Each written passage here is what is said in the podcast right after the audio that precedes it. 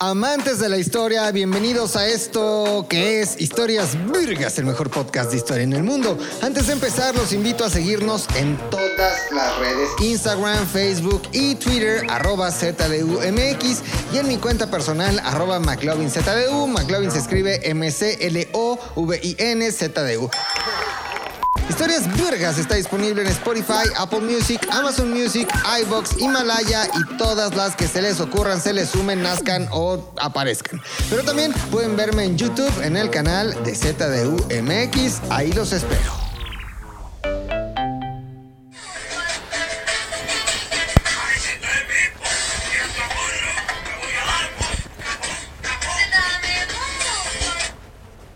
Ya estamos, ¿no? Ya, ya estamos, Ya dejamos de hacer payasadas, ¿no? Dejamos, ahorita básicamente dejamos de hacer payasadas, ¿no? Este, es que el TikTok, mano, viene bien duro. Todas las tendencias del TikTok son las que hoy están en boca de todos, güey. Que esta, que el, que el dracuqueo, que, güey, cuántas canciones en TikTok. Pero el tema de hoy no es TikTok. El tema de, oye, ¿no sientes como que hace frío? Mucho frío. Está lloviendo, relámpagos, aire, centellas, este, hace frío, está muy húmedo y mis pezones cuando hace frío se paran, se erectan y se ponen así, como semáforo. Entonces yo me pregunté, güey, yo me pregunté, ¿no será que de pura casualidad, de puritita casualidad, alguien tenga una chamarra que me preste? Exacto. Y Tony me dijo, güey, yo tengo una chamarra. Así que, al más puro estilo TikTok también, güey. Topas que hay un efecto que le hacen como que... puf, puf, puf, y de repente la traen puesta. Pues vamos a hacer lo mismo con la magia de la edición. ¡Ay! ¿Qué pedo, güey? La magia de la edición. Traigo puesta ya mi sudaderita porque hacía frío. Se ve un poco oversize porque así me gusta a mí la ropa. Oversize. Y la neta es que está bien cómoda. Me la puse y ¿cuál fue mi sorpresa, Lome? Que es una sudadera de la tienda oficial, del merch oficial de ZDUMX. ¿Quieres una? Tenemos eh, variedad, ¿eh? Tenemos este, la oferta varia, tenemos sudaderas, tenemos playeras, que la que trae su hoodie, que para la dama y el caballero, producto de alta calidad, le lanza, le pone a la venta. Sudaderas, chamarras y merch oficial de ZDUMX. ¿Dónde lo pueden encontrar? ZDU.mx, se van al apartado de tienda, ahí seleccionan el modelo que más les guste, después seleccionan la talla de su preferencia o la que quieran, ¿no? Por ejemplo, el en este caso es XS, que es más pectoral y es más apretado. Yo también XS, Tony es más un G, XL. M, 2XL, ¿no? Están bien chingonas, la neta, vean, esta tiene, por ejemplo, aquí alzar, está la tela chingón, está calientita, les van a durar un chingo. ZDU.mx, playeras, sudaderas, este, y todo lo que ustedes quieran. ¿Qué más tenemos, Tony? A ver, enséñame la ¿Me oferta. compras una de estas? A ver, te compro esta, tenemos esta, que es, ay, mira esta. Güey, no mames, esta trae su usar, pero más como galáctico, güey, más como Vía Láctea, güey. Vamos a ver, se ve, se ve, se ve chido. Ahí, Más abajo, más abajo. esta, fíjate, esta trae su zar, güey, pero como más cosmonauta, más galáctico, más Zoé, más León Largui. Está chingona, güey. ¿Te la, la quieres? Pídela. ¿no? ZDU.mx. Y después de este comercial, vayan a comprar, porque si no, no vamos a tener para comer ni para seguir haciendo estos videos. ¿Nos Le quiere pongo apoyar? una, Le pongo dos. ¿Cuántas quiere? ¿Quiere playera?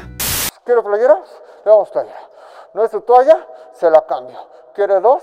Se las vendo. ¿Dónde? ZDU. Punto MX. ¿Quiere chamarra? Hay chamarra. ¿Sudadera? Sudadera. ¿Quiere una? Ahí le va esta. Bienvenidos a Historias Burgas, el mejor podcast de historia en el mundo. Yo soy Maglovin. Maglovin se escribe M-C-L-O-V-I-N-Z-D-U. Este ya venimos, venimos de dos entregas dobles, es decir, venimos, ve- venemos, venemos. Yo te quiero más que mis ojos, pero que no mames que hay más modelos. A ver, aviéntame esa, cabrón. Wow, esta es la que siempre quise, cabrón. No mames, esta de aquí es la que tiene el mapa volteado, el mapa mundi al revés. O sea, yo le diría mundimapa, ¿no? De el Yate Lazares que usa Pilinga 2.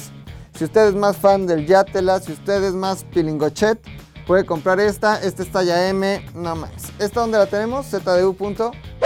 ZDU.mx. Venimos de dos semanas, de dos entregas dobles. Primero hablamos de la ley seca y la prohibición en los alocados años 20 en los Estados Unidos. Después venimos de dos entregas de Juana la Loca. Ella es loca con su tigre, loca, loca, loca. Y ahora sí vamos a hacer una entrega única. La neta, les voy a decir la verdad. Hay gente que me comentó, ahora ya todo va a ser doble. No, no todo iba a ser doble. Lo que pasa es que Lome, ¿no? Cuyo nombre nadie sabrá, pero apellido todos lo saben. Arroba me dice Lome. Se fue de vacaciones el niño a Turquía, cabrón. Turquía. ¿Fue a Turquía? Se fue a Turquía, cabrón. Y no trajo nada, cabrón. Ah, no. ¿Dónde está? Ah, no. A ver, Espérame. a ver. No mames. Hay regalitos, güey. Como mosca, mira, otra vez yo sobándome las manos, saboreándome las mieles del regalo. No mames, a ver, échalo. Verga, güey. Este es para hacer cafecito. Para hacerte Ca- un té turco. Té turco, güey. Es. Ve nada más qué chingonería nos trajo Lome. ¿Su nombre cuál será, güey? Jarra turca. Jarra turca, hecha como de, según yo es cobre. No, es cobre, ¿no? Sí es cobre. La to- Güey, está bien chingona. Muchas gracias, mi Lams. Para historias largas. Síganlo, arroba me dicen Lome. Y con esta jarrita turca, yo me voy a preparar mi té turco, güey. Té, Yakult o leche. Lo que ustedes quieran, se lo pueden preparar en esta jarrita turca. Una aventura, me imagino, increíble, ¿no, Loms? Mezquitas como oxos. Puta, güey, Mezquitas como oxos, güey. ¿Y abiertas las dos cajas de las mezquitas? A veces. ¿No? Si Oye, ¿y te quitabas los zapatos? Sí, güey. No, Obligatorio güey. Si tienes tu onicomicosis, ni modo. Ni modo. Ni modo, pero ante todo el respeto y el sometimiento a Allah. O sea, hay que quitarse los zapatos. Qué envidia me das, Lome. Pero yo también voy a viajar.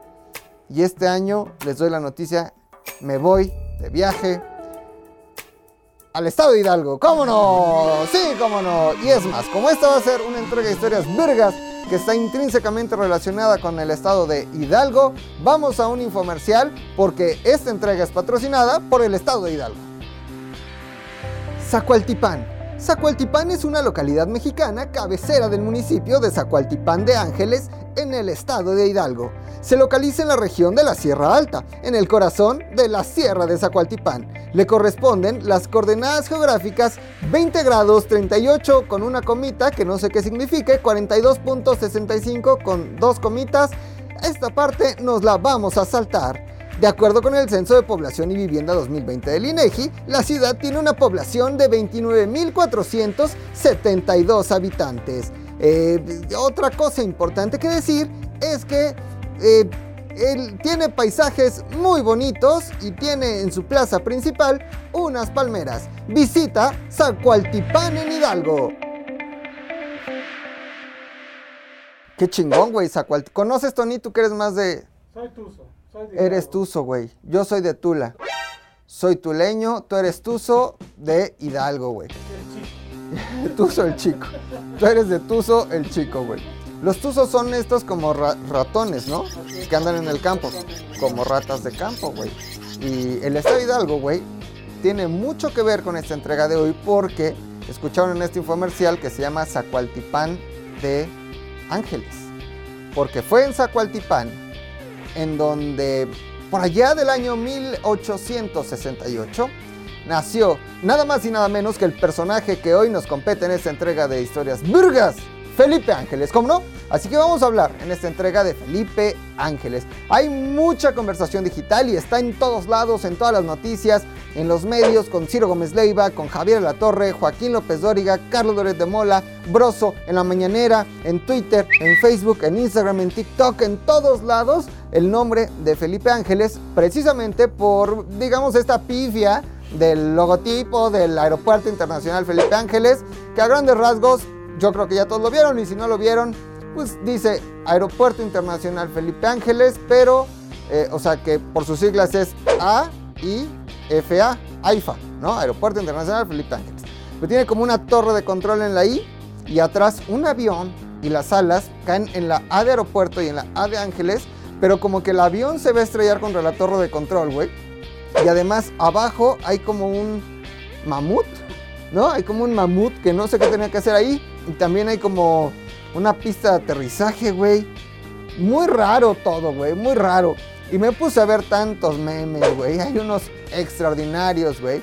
que dije, ¿por qué no hablamos de este caballero, de este prócer de la patria, de este general brigadier, de este hombre del que poco se habla, güey? En la Revolución Mexicana todos conocemos este, los nombres de siempre, güey. Este, Villa, Zapata, Carranza, Obregón, Madero, y hasta ahí nos quedamos.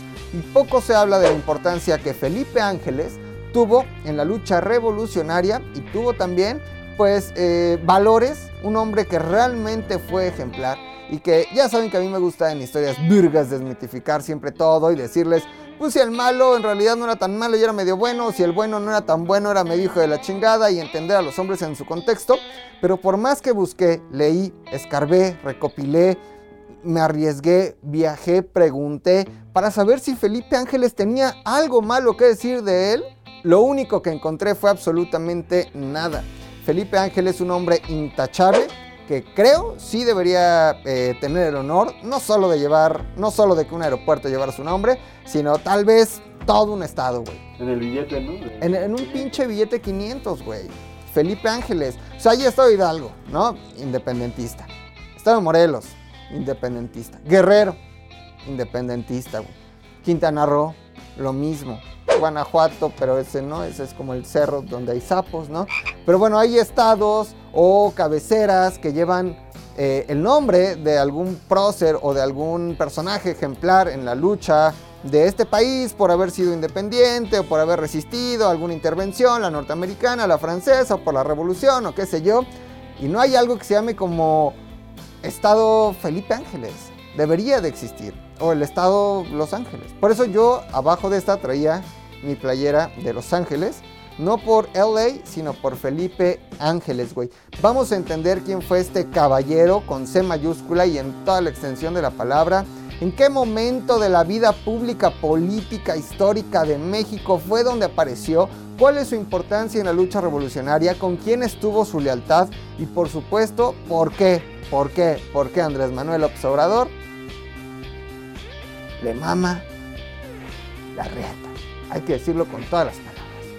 Decirlo con todas las palabras. Porque sí, el López Obrador, al ser maderista, ¿no? Al ser este, tan fanático de Francisco y Madero, pues evidentemente tiene que ser también eh, eh, fanático, estar a favor y respaldar y admirar a uno de los personajes más importantes para Francisco y Madero y la escena trágica que fue Felipe Ángeles. Vamos a entender dónde nació, cómo fue su infancia, eh, dónde estuvo educado. Vamos a hablar de sus primeros años como revolucionario, luchando en contra de Pascual Orozco, luchando en contra de Emiliano Zapata. Después su importancia y seguramente donde nos clavaremos más en la decena trágica, este, después cómo se fue con Carranza, después con Villa y dónde terminó sus días este hombre que a partir de hoy tendrá el deshonor de que su nombre esté plasmado en uno de los logotipos más feos de México. Y si hay que hacer un top, vamos a hacerlo. Es más, vamos a hacer desde este momento el conteo oficial de los logotipos más culeros de México. Número 555, claro que sí, como no. En la quinta posición encontramos el logotipo de Pastes Kikos con un minerito ahí muy feo. Pastes Kikos en el número 5. En la cuarta posición encontramos el logotipo de Totis. Esta sabrosa botana que está en todas las piñatas, que tiene como un conejito, sí es un conejito, ¿no? Como un conejito todo culero en su logotipo. Totis en la cuarta posición. Número 3, en el lugar número 3, un clásico, un clásico de todos los tiempos. Una marca que se ha convertido en la favorita de grandes, muy grandes, grandes, medianos, chicos y muy chicos. Estamos hablando, claro que sí, como no, del jabón Roma, en donde vemos a una persona tallando a mano en tres tonos probablemente una marca que a pesar de que hayan pasado 250 mil años desde su creación, nunca se ha renovado.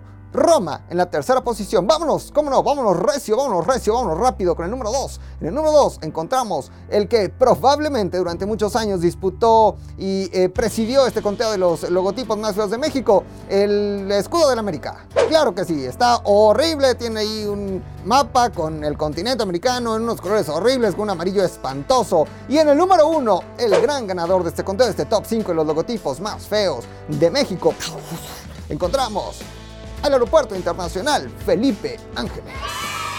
Pobre Felipe Ángeles, pobre Le Philippe, eh, porque no se lo merecía. Creo que solo va a ser la imagen con la que lo registraron en esto que es el Instituto Mexicano del de- Propiedad Intelectual o algo así, el INPI, ¿no? Este, creo que no es el logotipo oficial.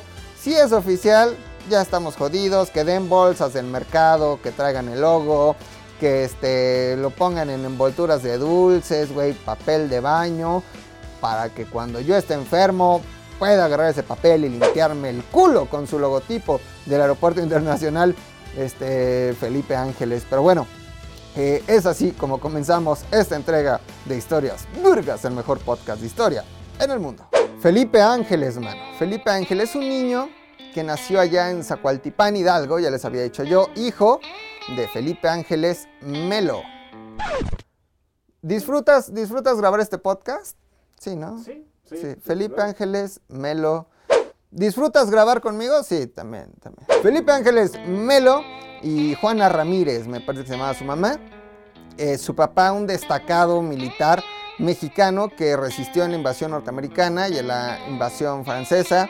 eh, y esta fue la educación que vio Felipe Ángeles desde niño. Imagínate que tienes un papá que luchó contra los gringos cuando llegaron a este país, cuando lo de los niños héroes, cuando lo del batallón de San Patricio, cuando lo de su bandera que se izó en el Palacio Nacional y que después les dijimos, bueno, ya quédense con el país y dijeron, no, brother, yo no quiero pedos, yo nada más quería la parte del norte, ahí nos vemos, bye. Y luego cuando llegan los, este, los chavos estos franceses, el Philippe, ¿no? El François, el otro que se llama, este, eh, eh, Pepe Le Pew, Pelepú, ¿No? André Pierre Guignac. André Pierre Guignac, que por cierto, eh, pues ya es más mexicano que francés, ¿no? Según yo ya es mucho más mexicano que francés, mi querido Guignac. Y, y bueno, esa es la formación de Felipe Ángeles. Eh, por lo tanto, de niño pues vio a su papá ser soldado. Naturalmente en ese momento, 1868 a veces, la cago y digo 900 en lugar de 800. Y hay gente que escribe, soy bien pendejo, no sabes en qué año es, se me, al calor de la plática se me confunden los 8 con los 9. 1868, 100 años antes de 1968 y de la masacre del 2 de octubre, ¿no? Nace en 1868 en Zacualtipán y como niño que ves a tu papá ser militar, ¿tú qué dices? Yo quiero ser también militar. Además no había como que muchas opciones, no podía ser influencer, este, gamer, caster, TikToker. youtuber, tiktoker, diseñador gráfico. Era lo que había. Güey. Eras doctor, eras ingeniero o eras militar, ¿no? Entonces, no hay nada muy rescatable de su infancia, se sabe poco. Sin embargo, a los 14 años eh, entra al colegio militar de Chapultepec. Acuérdense que en Chapultepec estaba el colegio militar. Por eso los niños héroes, que eran cadetes del heroico colegio militar, estuvieron ahí cuando la invasión norteamericana. ¿Ok? Entonces, eh, Porfirio Díaz, que conocía bien a su papá, eh, Felipe Ángeles, me lo... eh, Chupas, ya, ya no va, ya no tomas. Ya nada más fumo. Ya nada más fumas. Felipe Ángeles Melo tenía una muy buena relación con Porfirio Díaz y Porfirio Díaz pues, le hace el paro. Es México. Hay paros, hay nepotismo, hay influyentismo y le dice, mi querido Felipe Ángeles Melo, pasas, pasas y cierras la puerta, ¿no? Este, porque estamos aquí grabando. Eh, le dice, yo puedo meter a tu hijo al heroico colegio militar y así es como entra a los 14 años al heroico colegio militar, que después los colegios militares también tendrán un rol importante en la escena trágica, acuérdense que en este levantamiento del que platicaremos en un ratito, se enfrentaron principalmente dos colegios militares, el de aspirantes de Tlalpan y el heroico colegio militar. Unos eh, apoyando a los golpistas, a eh, Félix Díaz, Bernardo Reyes, este, a, Huerta por supuesto, y los otros, los cadetes del heroico colegio militar, apoyando a Francisco y Madero. Hay algo muy importante, si empiezas tu educación militar desde los 14 años, mm, vas a crecer con esa lealtad al ejército, con esa convicción de servir a tu patria y con un valor importantísimo que es el valor de la lealtad, ya lo había dicho. Entonces estoy muy pendejo, la lealtad. ¿Por qué hablo de esto? Porque a pesar de haber sido del ejército federal, ¿no? O sea, haber sido un militar en tiempos de Porfirio Díaz, a la salida de Díaz, eh, Francisco y Madero le da la oportunidad de seguir perteneciendo al ejército como director eh, del, del- del colegio militar, ¿no? y su lealtad estaba con la figura del presidente, no con una convicción política, no con Díaz que estaba en el exilio, sino con la figura y con la investidura del presidente. El ejército se distingue por eso, no a excepción pues, de los golpistas, como ha pasado en varias ocasiones en varios países, en donde el ejército se levanta en contra de su presidente, ¿no? Y, pero por lo regular, la lealtad del ejército está con el presidente, sin importar del color mm, del partido político o de la convicción política, o que si derecha, izquierda, Movimiento Naranja, Yagui, Ponte Nuevo, Ponte León, Ponte Nuevo, Nuevo León. Ponte Nuevo, Ponte León, Ponte Nuevo, Nuevo León. Me cae bien Samuel, Samuel este García, güey. Me cae, me cae muy bien, güey. Acribíllenme en comentarios, en las redes sociales. Díganme pendejo, ignorante, estúpido. Humíllenme. Pero si yo viviera allá, votaría por él. Ponte nuevo, ponte león, ponte nuevo, nuevo león. Ponte nuevo, ponte león, ponte nuevo, nuevo león. Además, es que él está en cruceros acá como que haciendo proselitismo, esposa influencer, tenis fosfo. Fosfo, fosfo. Votaría por él. El tema es que el ejército tiene pues siempre esta lealtad hacia la figura del presidente y hacia en general la estructura del gobierno y así lo hizo Felipe Ángeles siéndole leal a Francisco Madero, ¿no? Eh, pero no solo eso, sino que viendo también la problemática que tenía el país, decide apostar y luchar a favor de las luchas, eh, a favor de las causas sociales, donde sabía que hacía más falta, ¿no? Eh, enemigo en algunos momentos de Emiliano Zapata, enemigo en algunos momentos de Carranza, aliado y de repente no tan aliado de Pancho Villa, pero Felipe Ángeles fue un tipo sumamente inteligente, un militar de los que ya no hay, artillero, buenísimo para la geometría, para las matemáticas, tenía una estrategia perfecta y tenía, digamos, toda esta capacidad y todo este, este desarrollo mental mucho más estructurado, matemático, que aplicaba en, la inteligencia militar. Entonces entra al colegio militar a los 14 años y ahí empieza a hacer carrera, ¿no? Eh, les decía yo, fue de una manera activo un militar mientras, eh, mientras Porfirio Díaz seguía estando en la presidencia, acuérdense, 20 eh, de noviembre de 1910 se promulga el plan de San Luis, el de Francisco y Madera, el de Conciudadanos, se les convoco para que tomen las armas y derroquéis al gobierno de Díaz, no es únicamente por el atentado que cometió durante las últimas elecciones, sino por el servenir sombrío que le espera bajo su dictadura. Ah, no tenía efecto la voz, lo dije de memoria. ¿Otra vez? Va. Con Ciudadanos es poco para que tomen las armas y derroquéis al gobierno de Díaz no es únicamente por el atentado que cometió durante las últimas elecciones, sino para salvar la patria del porvenir sombrío que le espera bajo su dictadura. Plan de San Luis, en donde Francisco y Madero le pedía a todo el mundo que se levantara en contra de Porfirio Díaz. Al final, eh, Francisco y Madero logra derrocar a Porfirio Díaz. Porfirio Díaz ya sabemos que se sube a Lipiranga y nos vemos. Don Porfirio se fue con su esposa Carmelita, se fue a Francia y allá que chinga su madre, don Porfirio Díaz Mori. Eh, pero bueno, Francisco Madero se queda al frente del gobierno de este país. En 1912 hace eh, director de la escuela eh, del colegio militar, del heroico colegio militar, a Felipe Ángeles, porque era buenísimo para la artillería. ¿no? Era muy, es más, desde niño él ya era alumno y maestro. estudió en Francia técnicas militares, innovación en artillería, en tiro. Era un tipo demasiado astuto y hábil para la estrategia militar y para aquello de la bala fría, diría el Ferraz, ¿no?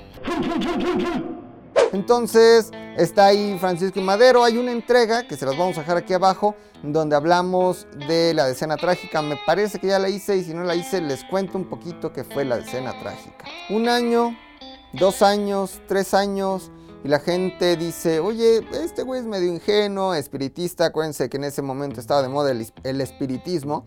Eh, Francisco y Madero, que era, había sido un empresario eh, del norte del país, había tenido la oportunidad de estudiar en Estados Unidos, donde entró en contacto pues con este, esta corriente, digamos, de moda en ese momento, que era el espiritismo, que a grandes rasgos era ponerse en contacto con los espíritus y los espíritus te revelaban información. De repente también el espiritismo, este tipo de mediums o de videntes han estado íntimamente relacionados y relacionadas con la historia de este país.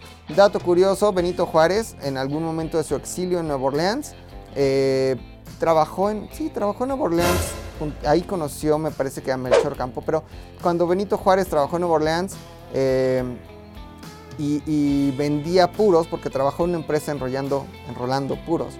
Eh, iba y los vendían este, él y su cuñado, me parece, en una cantina. Eh, vivía en un cuartito que le rentaba una medium, una mujer de estas videntes, así como se le imaginan, como que con una bola mágica en medio y con un paliacate en la cabeza. Este, ella, así, una así, le rentaba un cuartito a Benito Juárez pero también esta corriente espiritista influyó mucho sobre Francisco y Madero y justo fueron los espíritus los que le dijeron, comillas, que redactara el plan de San Luis. Si los espíritus lo hubieran sabido todo, Francisco Madero hubiera sabido, gracias a los espíritus, que el chacal Victoriano Huerta lo iba a traicionar. Llegamos al año 1913. En 1913, Mondragón, eh, un militar, va y libera de la cárcel a Félix Díaz y a Bernardo Reyes. Félix Díaz, sobrino de Porfirio Díaz, Bernardo Reyes, papá de Alfonso Reyes, la cartilla moral que tanto ama Andrés Manuel López Obrador, los saca de la cárcel y arman ahí un complot en contra del presidente Francisco. Madero. Van y al más puro estilo golpista, van por todos los alumnos de la Escuela Militar de Aspirantes de Tlalpan, les dicen, muchachos, tenemos una misión, tomar Palacio Nacional, jálense conmigo. Y ahí se dejan venir todos al Palacio Nacional. Eh, ahí en el Palacio Nacional había un general también de tiempo, ya, ya mayor y, general también durante el tiempo de Porfirio Díaz, que se llamaba Lauro Villar. Lauro Villar, también siendo un muy buen militar, su única misión era proteger eh, el Palacio Nacional y protege Palacio Nacional de los golpistas, de Mondragón, de Díaz eh, y de Reyes. Y eh, está defendiendo Palacio Nacional cuando recibe un putazo de bala que ya está comprobado, Lome, lo hemos dicho varias veces, que la bala por sí sola no hace daño. ¿eh? El otro día también agarré una, empecé a pegar con la bala, no me mató, ¿no? Eh, creo que es la velocidad. No me creas, yo creo que es la velocidad. También otro día me di cuenta que si te avientas de un edificio, pon tú el Empire State. Uy, me voy a matar. Uy. Lo que te mata no es la caída. Fíjate, llegué a esa deducción. Es que yo soy muy sagaz. Porque me di cuenta que mientras vas cayendo, sigues vivo. Lo que te mata es la desaceleración repentina de la caída, ¿no? Eso es lo que te mata, cabrón. Fíjate cómo, güey, la sagacidad de la mente. Pero bueno, Mondra- eh, Lauro Villar defiende Palacio Nacional, recibe un balazo en el homóplato. Eh, domingo, domingo 7 de la mañana, el presidente Francisco. Madero está en su casa, en su residencia, que era el castillo de Chapultepec. 7 de la mañana recibe un mensaje diciéndole, señor presidente Francisco I. Madero, el del plan de San Luis, que decía, con ciudadanos y os convoco para que tomen las armas y derroquéis al gobierno de Díaz, no es únicamente por el atentado que cometió durante las últimas elecciones, sino para salvar a la patria del porvenir sombrío que le espera bajo su dictadura. Señor presidente Francisco I. Madero, están dando un golpe de Estado y quieren tomar Palacio Nacional. En ese momento, mm, Francisco y Madero sale junto a un grupo de soldados, de cadetes del heroico colegio militar, no sabe bien lo que está pasando, ni sabe bien quién es, ni de qué se trata, baja caminando, imagínense ustedes este recorrido por el castillo de Chapultepec, baja esta gran pendiente, ¿no? Camina por todo el paso de la reforma, digamos que pasa lo que actualmente sería mm, la suavicrema, ¿no?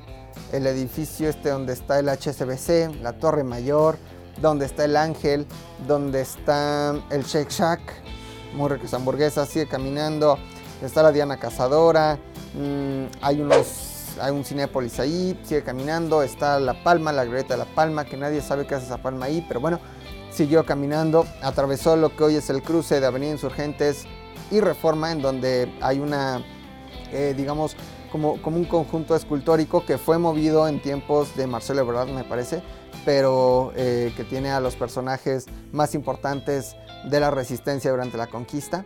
Eh, sigue caminando sobre Paso de la Reforma, está ahí la glorieta de Cristóbal Colón, un poquito más adelante donde está la, la Lotería Nacional y el caballito de Sebastián.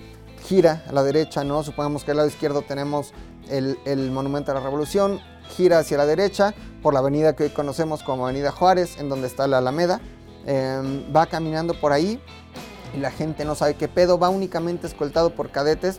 algunos pocos de su gabinete y cadetes del heroico colegio militar, y donde hoy es el cruce de Eje Central y Juárez, Avenida Benito Juárez. Hay una tienda departamental que ustedes le dirán Sears, yo le digo Sears, no, no se dice Sears, se dice Sears. Y ahí al ladito había una tienda de foto que se llamaba la fotografía Daguerre, eh, y ahí se detiene eh, porque hay un atentado desde la mutualista, un edificio que está enfrente, imaginemos que Bellas Artes estaba en construcción, apenas estaba en construcción, no estaba Bellas Artes y esto quedaba justo enfrente de Bellas Artes, enfrente en donde hoy me parece que es, em, em, ¿qué será? El Palacio de Correos, Mm, no lo sé, no lo sé bien, para esto soy medio pendejo, ¿no? Porque no recorro mucho el centro, pero había apostado un francotirador. Tratan de cometer un atentado, casi le dan a Francisco Madero, se esconde en la fotografía Daguerre, sale y da un discurso. En ese momento, cuando está dando el discurso y, y, le está explicando a la gente lo que está pasando y que defenderá la soberanía y que defenderá la patria y que defenderá la, la, la investidura del presidente, la lucha de la no reelección, etcétera, etcétera, etcétera, pasa un tranvía y se baja de ese tranvía un señor chacal, horrible, con unos lentes espantosos, ¿no? Qué feo gusto en lentes. El chacal Victoriano Huerta. Se baja Victoriano Huerta y le jura lealtad, ¿no? Acuérdense que hirieron a Lauro Villar. Francisco y Madero necesitaba un general de alto rango para la misión, para poder eh, enfrentar a los golpistas que estaban principalmente llegando a Palacio Nacional, pero que la mayoría de ellos se eh, asentó en la Ciudadela. La Ciudadela en ese momento era el lugar en donde se guardaba la pólvora y las municiones, entonces el que tenía el control de la Ciudadela pues tenía el control sobre las armas, sobre las municiones, sobre la muerte, sobre la vida, ¿no? Más bien. Entonces eh, Victoriano Huerta le jura lealtad y Francisco y, y Francisco y Madero dice, ah, qué buena onda, va, creo que podrías ser de utilidad porque acaban de herir a mi compa Lauro Villar. Entonces, Lauro, siempre me causan conflicto como los nombres de hombre que popularmente son de mujer, no tiene nada de malo, pero es como Guadalupe, no, bueno, hay Guadalupe hombre y Guadalupe mujer, ¿no? Pero como Patricia y Patricio. Aunque Mario es el masculino de María. Pero Lauro, o sea, pedo, no? como si fuera un Susano, ¿no? Un Valerio, que si hay Valerio. Bueno, ese no es el tema eh, Victoriano Huerta le dice, señor presidente don Francisco y Madero, yo le seré leal durante este enfrentamiento. Y Francisco y Madero dice, órale, órale, órale, va, me caes bien. Traes tus lentecitos mamones, me caes bien, échame la manopla, ¿no? Sin imaginar que días después, Victoriano Huerta sería el gran traicionero y el gran chacal que eh, principalmente él fue el que traicionó la revolución. Si hay un enemigo de la revolución, no es Porfirio Díaz, es Victoriano Huerta. Eh, Gustavo, Gustavo Madero, ya le había dicho a su hermano Francisco, brother, nos van a traicionar, este güey es un desgraciado, ten cuidado, retírale las armas, vigílalo, porque Gustavo Madero ya había estado vigilando a Victoriano Huerta y sabía que estaba en pláticas con los golpistas. Y Francisco Madero le dice a su carnal Gustavo, no pasa nada, este güey es buen pedo, además los espíritus ya me dijeron que este güey es buen pedo, no pasa absolutamente nada, ¿no? Claro que sí, claro que sí. A los pocos días aprende a José María Pino Suárez, vicepresidente, Francisco y Madero, presidente de la República, y a este personaje que hoy nos compete, Felipe Ángeles. ¿Qué hacía Felipe Ángeles en el Palacio Nacional? Vámonos por atrás. El único momento en el que sale Francisco y Madero del Palacio Nacional en esta escena trágica que dura del 9 al 19, ¿no? Si no fueran 10 días, tal vez sería la docena trágica, o la quincena, o el mes trágico, o el año trágico. Pero fueron 10 días, del 9 al 19 de febrero de 1913. El único momento en el que sale Francisco y Madero es para dirigirse al estado de Morelos para buscar a Felipe Ángeles. ¿Qué hacía Felipe Ángeles en el estado de Morelos, loco? ¿Qué haces tú cuando estaba Chelas casa con alberca, ahí a veranda, taco acorazado, cosas muy de Morelos, cecina y acapixla, güey, con tu queso y tu carne enchilada, tu longaniza, longaniza, ¿has probado la longaniza en papas? Obvio. Riquísima, güey, riquísima la longaniza en papas, Eh, la, la, la, este, la acompañas con un chile en langosta, muy rico. También. Muy rico, güey. Bueno, eh, delicias gastronómicas del estado de Morelos. Pero lo que estaba haciendo ahí Felipe Ángeles era combatir o luchar en contra del caudillo del sur. Emiliano Zapata. El de la tierra es quien la trabaja con sus propias manos, güey. Y estaba en esta lucha, eh, una lucha muy campesina, una lucha que será materia y harina de otro costal, ¿no? Pero que de repente sí se pasaba de verga con las comunidades a donde llegaba el ejército del caudillo del sur, ¿no? A donde llegaba la lucha zapatista, pues de repente se arrasaba con todo, ¿no? Entonces eh, Francisco y Madero mandó a Felipe Ángeles al estado de Morelos a luchar en contra de Emiliano Zapata, pero una lucha inteligente. Felipe Ángeles, a diferencia del general anterior que estuvo eh, luchando en contra de Zapata, que agarraba y mataba, lo que llegó a hacer Felipe Ángeles fue a observar y a dialogar y encontrar una forma pacífica de tranquilizar y calmar las aguas en el estado de Morelos y la lucha zapatista. Eh, esto no es choro, inclusive hay testimonios de, generales ¿no? zapatistas que hablan extraordinariamente bien de eh, Felipe Ángeles, ¿no? Imagínate que tu enemigo habla bien de ti y dice, este güey me respetó, este güey concilió, este güey lo que hizo fue sí detener la expansión zapatista, pero lo hizo de una manera inteligente y dialogando. Está en esta lucha en el estado de Morelos cuando durante la escena trágica eh, Francisco y Madero sale únicamente al estado de Morelos. Imagínense qué importante era Felipe Ángeles y qué nivel de inteligencia tenía y qué pieza tan fundamental en el ajedrez de la Revolución Mexicana fue que Francisco y Madero arriesgó el pellejo para ir al estado de Morelos. No había paso express, no había carretera, no, no había taja. No sé cómo fue. No, muy raro, ¿no? Este, en su caballo, ¿no? y para pedirle a Felipe Ángeles que viniera y lo apoyara en esta lucha. Felipe Ángeles dice, evidentemente, estoy con usted, señor presidente, y lo apoyo. Déjela, estoy a Morelos. Eh, antes de luchar contra Emiliano Zapata, ya había luchado contra otro revolucionario, Pascual Orozco, el que decía, cuando como no, conozco. Exactamente, Lome, estás muy cabrón en todos los dichos mexicanos. Felipe Ángeles le dice al presidente Francisco Madero, señor presidente, claro que sí, cuente conmigo en esta lucha porque esos golpistas no se van a salir con la suya. Y lo acompaña hasta Palacio Nacional. Estando ahí, Francisco Madero comete otra tontería. Felipe Ángeles era un general brigadier. Después del general brigadier hay únicamente general de brigada, general de división y el presidente. ¿no? Para abajo están todos los demás este, tenientes, subtenientes, coroneles, capitanes. sargentos, soldado raso. Pero hasta arriba están los generales, ¿no? Él era general de brigadier, después de brigada, después de división y después el presidente. Entonces, en teoría, pues Felipe Ángeles tendría que haber liderado esta lucha en contra de los golpistas y no a Victoriano Huerta. Entonces tienes a dos generales y tienes dos piezas fundamentales. Y Francisco Madero decide darle el control a Victoriano Huerta y no a Felipe Ángeles. Ese es un gran error de Francisco Madero. Francisco Madero, desde mi punto de vista, muy bueno de sus intenciones, taradazo. Super teto, hablaba con los muertos. Taradazo, ¿no? Lo que hace Victoriano Huerta al mando del eh, ejército que estaba defendiendo la soberanía y al Palacio Nacional fue hacer la piña y simular una serie de enfrentamientos que en realidad nunca sucedieron, ¿no? Hacía como que disparaba cañones hacia la ciudadela Nada, güey.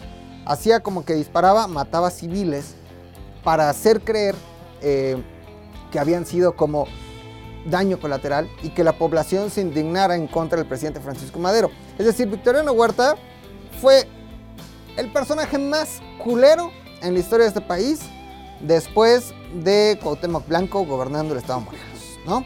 Este lo hace todo mal porque iba a dar golpe, iba a apoyar a los golpistas. Y Felipe Ángeles estaba como, oiga jefe, déjeme trabajar. Espérate, es que ahorita Victoriano va a lo de lanzar un cañón a la ciudadela.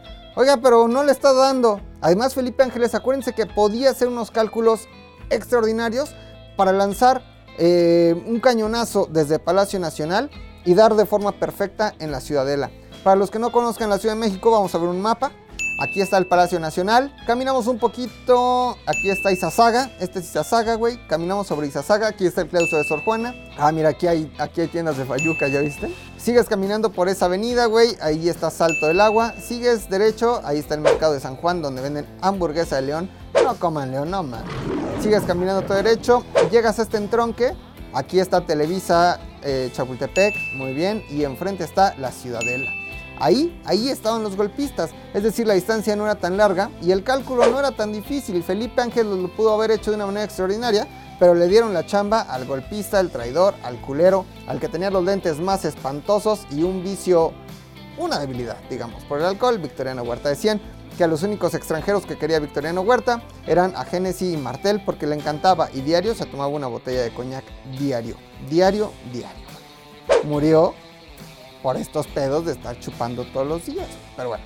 Están ahí en la lucha de la escena trágica, acuérdense, del 9 al 19 de febrero de 1913.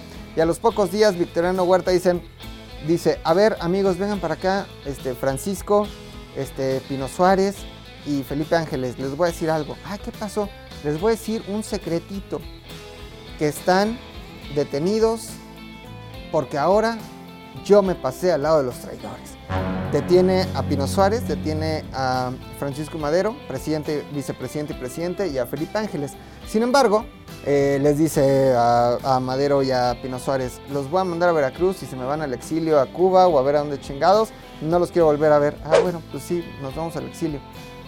¿Cuál exilio? Exilio pero de la vida, porque los fusilan de una manera atroz, canalla, eh, los deshacen, ¿no? Los acribillan, literalmente. Bájense del coche, caminen, pum, pum, pum por la espalda, los matan, los deshacen. Igual a Gustavo lo deshacen, pero a él en otro lado, ¿no? A Gustavo Madero, hermano de Francisco, también lo matan, eh, le sacan los ojos.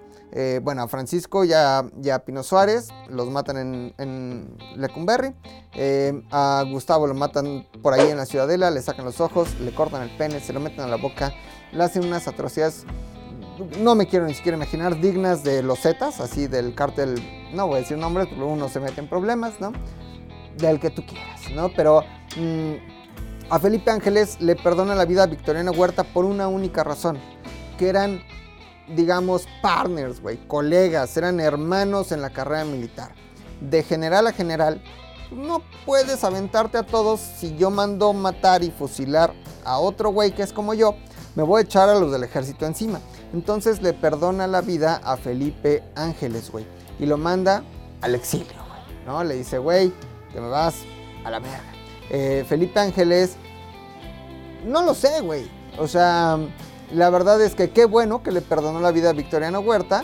Porque después Felipe Ángeles fue uno de los principales personajes que encabezaron la lucha carrancista en contra de Victoriano Huerta. Vamos a regresar después de una canción para hablar de qué pasó después de eh, la muerte de Madero y de Pino Suárez, cómo Felipe Ángeles se incorpora al ejército de Carranza y los constitucionalistas, o mejor conocidos como los con sus uñas listas, porque eran unos raterazos, eh, cómo después de eso se enemista con Obregón principalmente y con muchos generales constitucionalistas, cómo termina con Francisco y Madero, y perdón, cómo termina con Pancho Villa y cómo termina sus últimos días este, este chavo Felipe Ángeles, el del aeropuerto muy padre, con un mamut. Antes vamos a escuchar una canción de Ángeles. Hay una canción muy bonita que me gusta mucho que se llama Los Ángeles, es de Ponce. Ponte la Lomé, me gusta mucho. Ahí venimos, este es el mejor podcast de historia en el mundo. Historias vergas.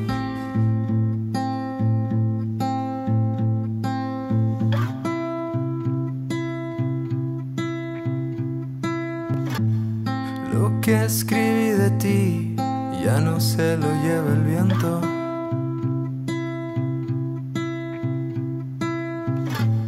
Y si me perdí fue porque caminaba lento.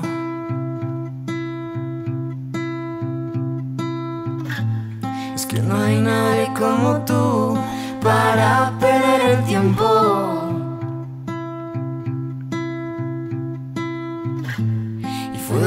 Debajo de esa luz que aprovechamos el silencio.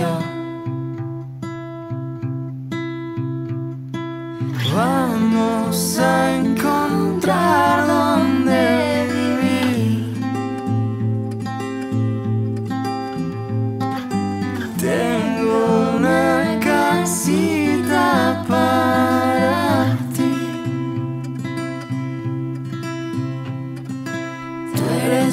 Los Ángeles. Quiero conocerte más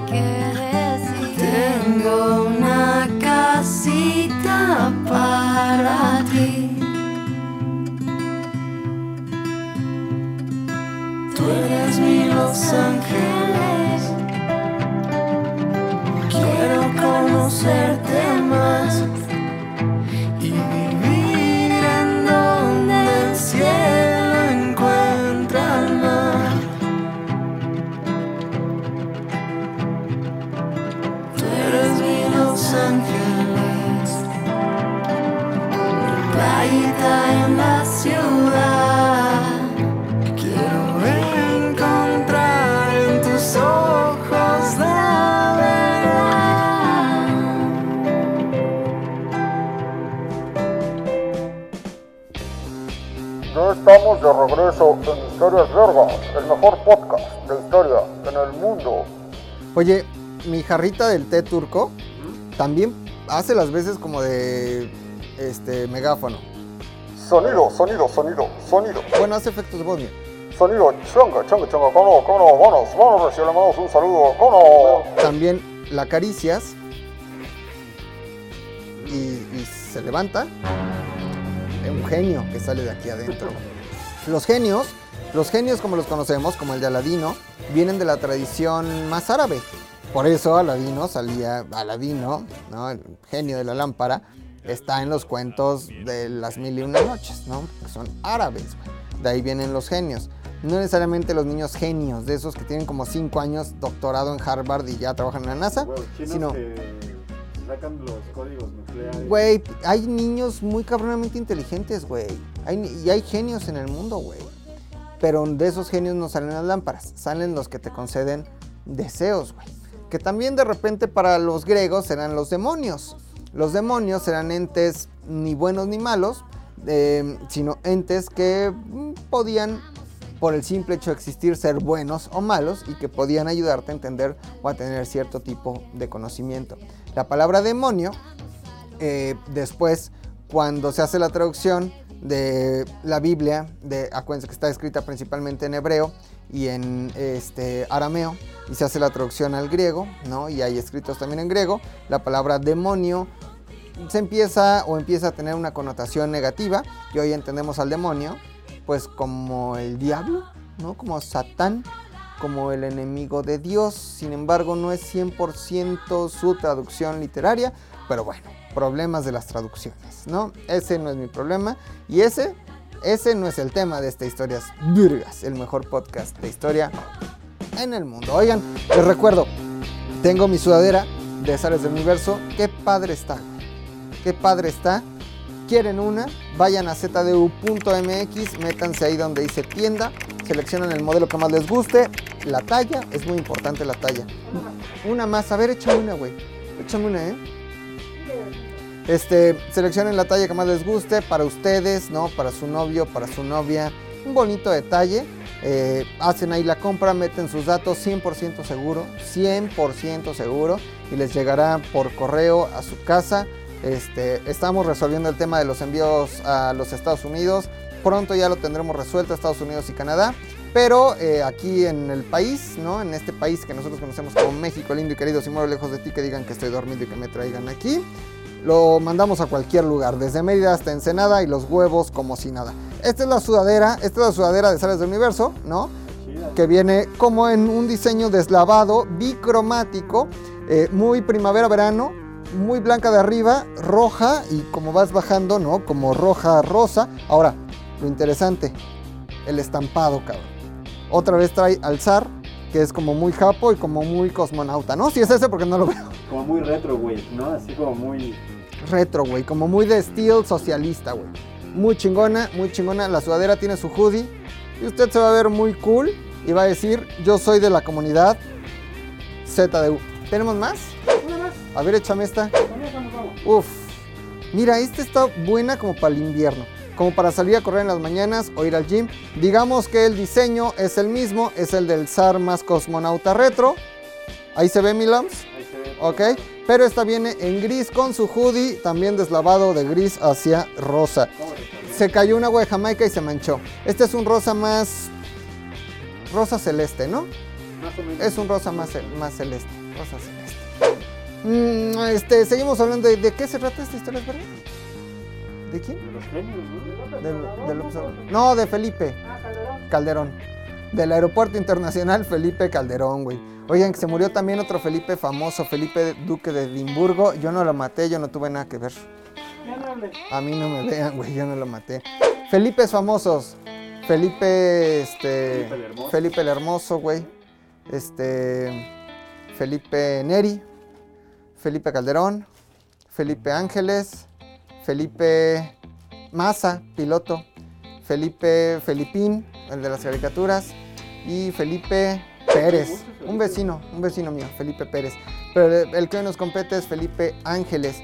Eh, ya dijimos que estuvo luchando contra Pascual Orozco, que después luchó en contra de Emiliano Zapata, que después Francisco y Madero se lo lleva a Palacio Nacional durante la escena trágica, que es aprendido junto con Di, junto con Díaz. Soy un pendejo, me voy a dar un sapo. Ahí está, junto con Madero y Pino Suárez en la escena trágica, pero a él Victoriano Huerta le perdona la vida y le perdona la vida, se va por ahí, ¿no? Se pierde, está en el exilio y de repente desde el exilio este, me parece, si mal no recuerdo, porque a veces los datos me fallan, y si me equivoco, corrijan mi imprecisión aquí abajo, porque nadie es perfecto, solo Esther Expósito. De ahí en fuera nadie es perfecto. Dios, Padre, Jesús y ni Esther Expósito, güey. Solo ellos son perfectos, cabrón. Solo ellos son perfectos. Me parece que estaba en Bélgica y durante su exilio belga, este, historias belgas, deberíamos ver que se llama historias belgas. güey. Estaba en Bélgica, me parece, lo ayudan a regresar eh, generales del ejército constitucionalista Venustiano Carranza. Acuérdense que Venustiano Carranza promulgó, eh, después de que Victoriano Huerta se queda al frente de la presidencia, promulgó un plan, el plan de Guadalupe, en contra de Victoriano Huerta y logra derrocar a Victoriano Huerta. Venustiano Carranza, siendo gobernador de qué estado, Lome? De Veracruz. No, vámonos más al norte. De Durango. Mm, por ahí, pero no. De Chihuahua. No, por ahí, pero no. Sonora. Por ahí, pero no. Nuevo León. Por ahí, pero no. Tamaulipas. Por ahí, pero no. Baja California Norte. Por ahí, pero no. Cuá, cuá, cuá. Coahuila. Muy bien. Venustiano Carranza go- Coatzacoalcos, Coatlán del Río, Coapa, donde la mujer es guapa.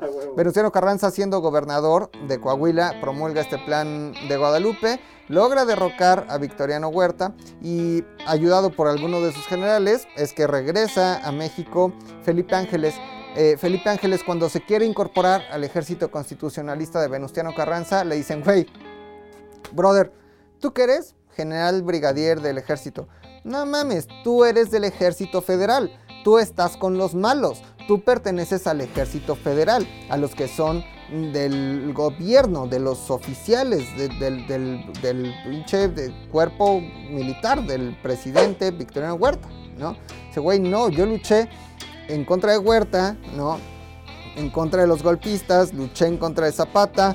Soy un general en donde, eh, soy un general que está en donde se le necesita pero yo estoy viendo las injusticias y lo miserable que está en este país con el golpista Victoriano Huerta. Vengo a ponerme a sus órdenes. Y la mayoría de los generales mm, constitucionalistas de Venustiano Carranza le dicen, no, güey, le hacen feo, güey, le hacen bullying, le hacen bullying, güey. Lo abren, güey, le hacen su ghosting, no lo dejan estar ahí, no lo dejan luchar. Hasta que este, Felipe Ángeles dice, güey, pues bueno, entonces ¿a qué vengo, güey? No mames. güey, me hubieran dicho y ni, ni me regreso. Va y se presenta con Venustiano Carranza. Y Venustiano Carranza le dice, este, ¿usted quién es? Victoriano Huerta, otra vez Pascual Orozco, Emiliano Zapata, escena trágica, Francisco y Madero. Venustiano Carranza le tenía una gran admiración, igual que Pancho Villa, a eh, Francisco y Madero. Le dijo, no mames, ¿eres Felipe Ángeles el que ayudó a este chavo? Este, Madero y le dice, güey, el mismo. Dice, no mames, este, ¿y qué pedo? ¿Por qué no estás luchando conmigo? A eso vengo. A eso vengo. Y como en este meme de TikTok le dice, este, le dice, este, todos dicen que es muy fácil ser general brigadier. Pero a ver, lucha contra Zapata, lucha contra Félix Díaz, lucha contra Bernardo Reyes, soporta la escena trágica. A ver. Y Venustiano Carranza le dice, güey, evidentemente tienes toda la razón, te nombro secretario de guerra del ejército constitucionalista. Muy bien. Y llega un cuate que se llama Álvaro, ¿no? De apellido Biscuits. No, no, no, pendejo. Álvaro de apellido Obregón. Le dice, "Oye, porque acuérdense que Obregón y Carranza eran como Batman y Robin hasta que se pelean y se odian a muerte y se mandan a matar, ¿no? Pero eh, Obregón a Carranza y después Obregón pues, es asesinado, ya sabemos, en la bombilla por León Toral y por la madre Conchita. Versión oficial, aunque sabemos que en realidad pues lo mató, no le voy a decir a nadie, ¿no? Pero... Cállese la boca. Cállese la boca, exactamente, güey. Entonces, este... Obregón le dice a Carranza, güey, no me late la idea de que tengas aquí a este güey, le hace el fuchi. Y Carranza le dice a Obregón, güey, no te me pongas celoso, no voy a ser secretario de guerra, sino subsecretario de guerra. Y así es como Felipe Ángeles incorpora al ejército constitucionalista en dos de sus batallas más importantes. La de Torreón, me parece, y la de Zacatecas. Acuérdense que la batalla definitiva, en donde por fin es derrocado el gobierno de Victoriano Huerta, es en Zacatecas, en la victoria de Zacatecas. Eh, después se queda al frente, cuando es derrocado Victoriano Huerta, se queda al frente Venustiano Carranza con su ejército constitucionalista. ¿Ok? Ojo, carrancear en este país es usado como un verbo. Carranza, hermanos míos, es verbo no sustantivo, ¿no? Y carrancear era sinónimo de robar, de transar, de joder. Y eso era carrancear, decías como puta, ya me carrancearon. Este, no me vayas a carrancear, ¿eh? Se conjugaba, yo carranceo, tú carranceas, él carrancea, todos carram- ca- carranceamos. Un verbo, güey, carrancear. ¿Por qué? Porque el ejército constitucionalista, que yo les dije que también se conocía como el ejército con sus uñas listas, era ratero, pero corrupto, pero hijo de su puta madre, arrasaba con todo, dinero, acuerdos, este, licitaciones, muy a lo que hoy mm, estamos acostumbrados, ¿no? Entonces Felipe Ángel, es más, yo quiero poner una pregunta sobre la mesa, esta que tengo aquí. Me pegué en el codo, soy un pendejo.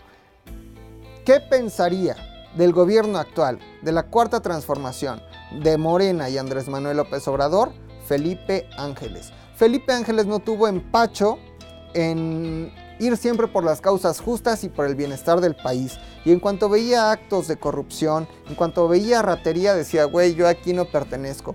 Y eso le pasó precisamente con el ejército constitucionalista, que al final es el ejército que promulga, o la forma de gobierno, cuando Venustiano Carranza se queda al frente de este país, los que promulgan la constitución de 1917, ¿no?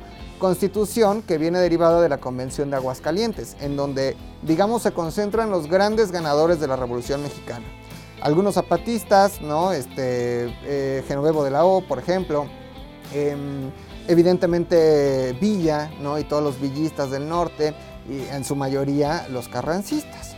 Felipe Ángeles cuando ve la forma de proceder de Venustiano Carranza dice, brother, yo no estoy nada contento con esto, pero hay un compa en el norte que me está haciendo ojitos para seguir con la lucha. Y ese compa tiene por nombre Doroteo Arango, a.k.a. Pancho Villa. Y se suma a las filas del ejército del norte de este Pancho Villa, güey. Pancho Villa tenía una profunda admiración y respeto por Felipe Ángeles y viceversa. Pensemos que este personaje hasta hoy fue capaz de sobrellevar una revolución, de luchar en contra de Emiliano Zapata, de soportar la decena trágica, de luchar al lado de Madero, de luchar al lado de Carranza. Es decir, de repente ha estado de alguna forma u otra eh, en contacto con el Dream Team de la Revolución Mexicana, ¿no? Y ahora pasa a formar parte del ejército de Pancho Villa, con quien, digamos, güey, lo hace bastante bien. Hay un momento en donde Pancho Villa y Venustiano Carranza tienen desacuerdos y Pancho Villa se retira a pelear eh, con unas guerrillas muy eh, en la sierra, ¿no? Con una guerrilla ya mucho más clandestina. Y ahí está Felipe Ángeles ahora luchando en contra de Venustiano Carranza. Felipe Ángeles, una figura que sí vio siempre por el bienestar del país, por lo que él creía que era correcto. Por eso, me encanta que un aeropuerto lleve su nombre.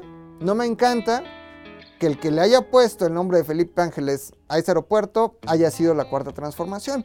Porque lo repito, si Felipe Ángeles viviera hoy en día y viera que en este gobierno hay actos de corrupción, hay cinismo, hay censura, hay chapulinismo, ¿no? Como cuando tu compa ve que ya no andas con tu novia y quiere andar con ella, pero aquí es como de partidos políticos. Cuando se diera cuenta que en este gobierno eh, apoya a Félix Salgado Macedonio, que hay intentos de derrocar la democracia, o, y llámenme loco, me van a decir aquí, pinche McLovin, estás de la verga, este, arriba la cuarta transformación, pero perdón que Salgado Macedonio haya dicho, vamos a la casa de Lorenzo Córdoba. No mamen, es un intento absoluto y un llamado y un foco rojo en contra de la democracia. Y acuérdense que la lucha, la lucha de Francisco y Madero fue a favor de la democracia y de la no reelección. La lucha de eh, Felipe Ángeles también fue a favor de la democracia y de un gobierno justo. ¿Qué pensaría hoy de la cuarta transformación Felipe Ángeles? Yo creo que no estaría absolutamente nada contento. Pero bueno, está en esta lucha eh, con Pancho Villa. Hacen muy buenos amigos, ¿no? Digamos que hay muy buen registro fotográfico de Pancho Villa y Felipe Ángeles. Eh, no sé por qué no es tan reconocido Felipe Ángeles y su lucha. No sé por qué ha sido de repente tan escondido, ¿no? Y así hay grandes personajes. Tenemos el nombre de los grandes generales o de las grandes cabezas, pero hay muchos nombres detrás, Otilio Montaño, Genovevo de la O, Felipe Ángeles, un sinfín de generales y gente que luchó en contra de eh, pues, los tiranos, es una realidad, en contra de, de los tiranos, ¿no? Este, después de esto, ¿en qué iba, güey? ¿En qué parte? Ya, estaba ahí haciendo su desmadre con Pancho Villa, güey, Felipe Ángeles, eh, y de repente, pues, se va al destierro, se va al exilio y se va a la ciudad que ha visto grandes cosas como este Spider-Man, mm, la tienda de los M&M's, Sí. el, el Central Park, Mi Pobre Angelito, la caída de las Torres Gemelas y la llegada de la Estatua de la Libertad, New York. Se va a Nueva York y ahí entra en contacto con toda una corriente filosófica y económica que es el marxismo. Ahí conoce el marxismo y se hace un convencido socialista, Felipe Ángeles.